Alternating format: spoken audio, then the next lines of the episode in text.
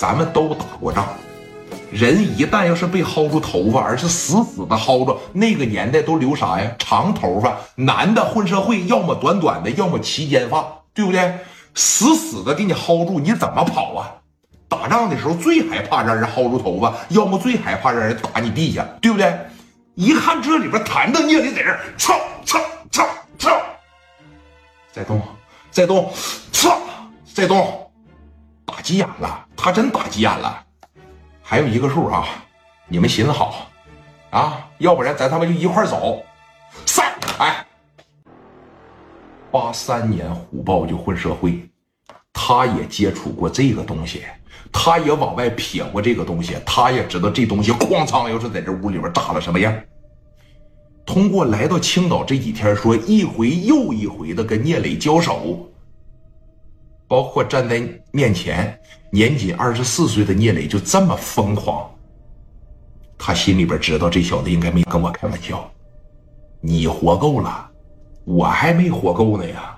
我本身来青岛我是挣钱来了，我是给我兄弟报仇来了。钱钱我没挣着，仇仇我没报了，我再让聂磊给我炸死。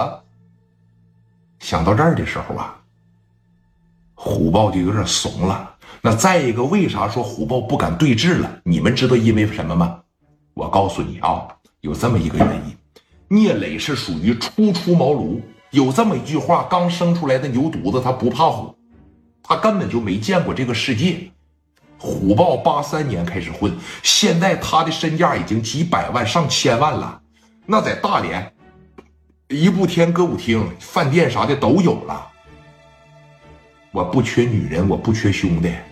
我在青岛跟你打，我一争不来地盘，二我光在青岛打出名来有啥用啊？我给你聂磊踩下去又有什么用啊？我不在青岛混社会，你说是大连的行，我使使劲，我打压打压你。综合这边的一考虑，又觉得我现在这么有钱，我让人活活炸死，还让我让一个外地的给炸死，还不是因为多大利益。他就开始琢磨啥呀？有点不值了。对了，他就有点惜命了。那说你看这一时间段，聂磊就瞅着有把握了。蒋元当时也瞅出来了，差不多了，基本上让磊哥是镇住场了。聂磊说怎么的啊？还有最后一个数了。虽然说平常吧，说话只说上半句，但现在有的时候磊哥也得磨叽磨叽。他也不想给这玩意拉响，他也不想死啊。来了，玩的是啥？公屏上告诉我，你看这句话对不对？到这种时刻，拼的就是心理素质了。谁心理素质牛逼，谁胜；谁没有胆儿，谁怂。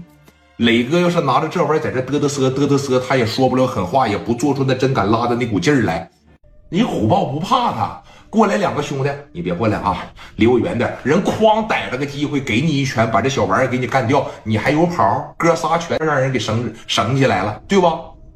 过人的胆量，虎豹瞅着聂磊，行了，你放下吧，啊，咋的，怂了，啊？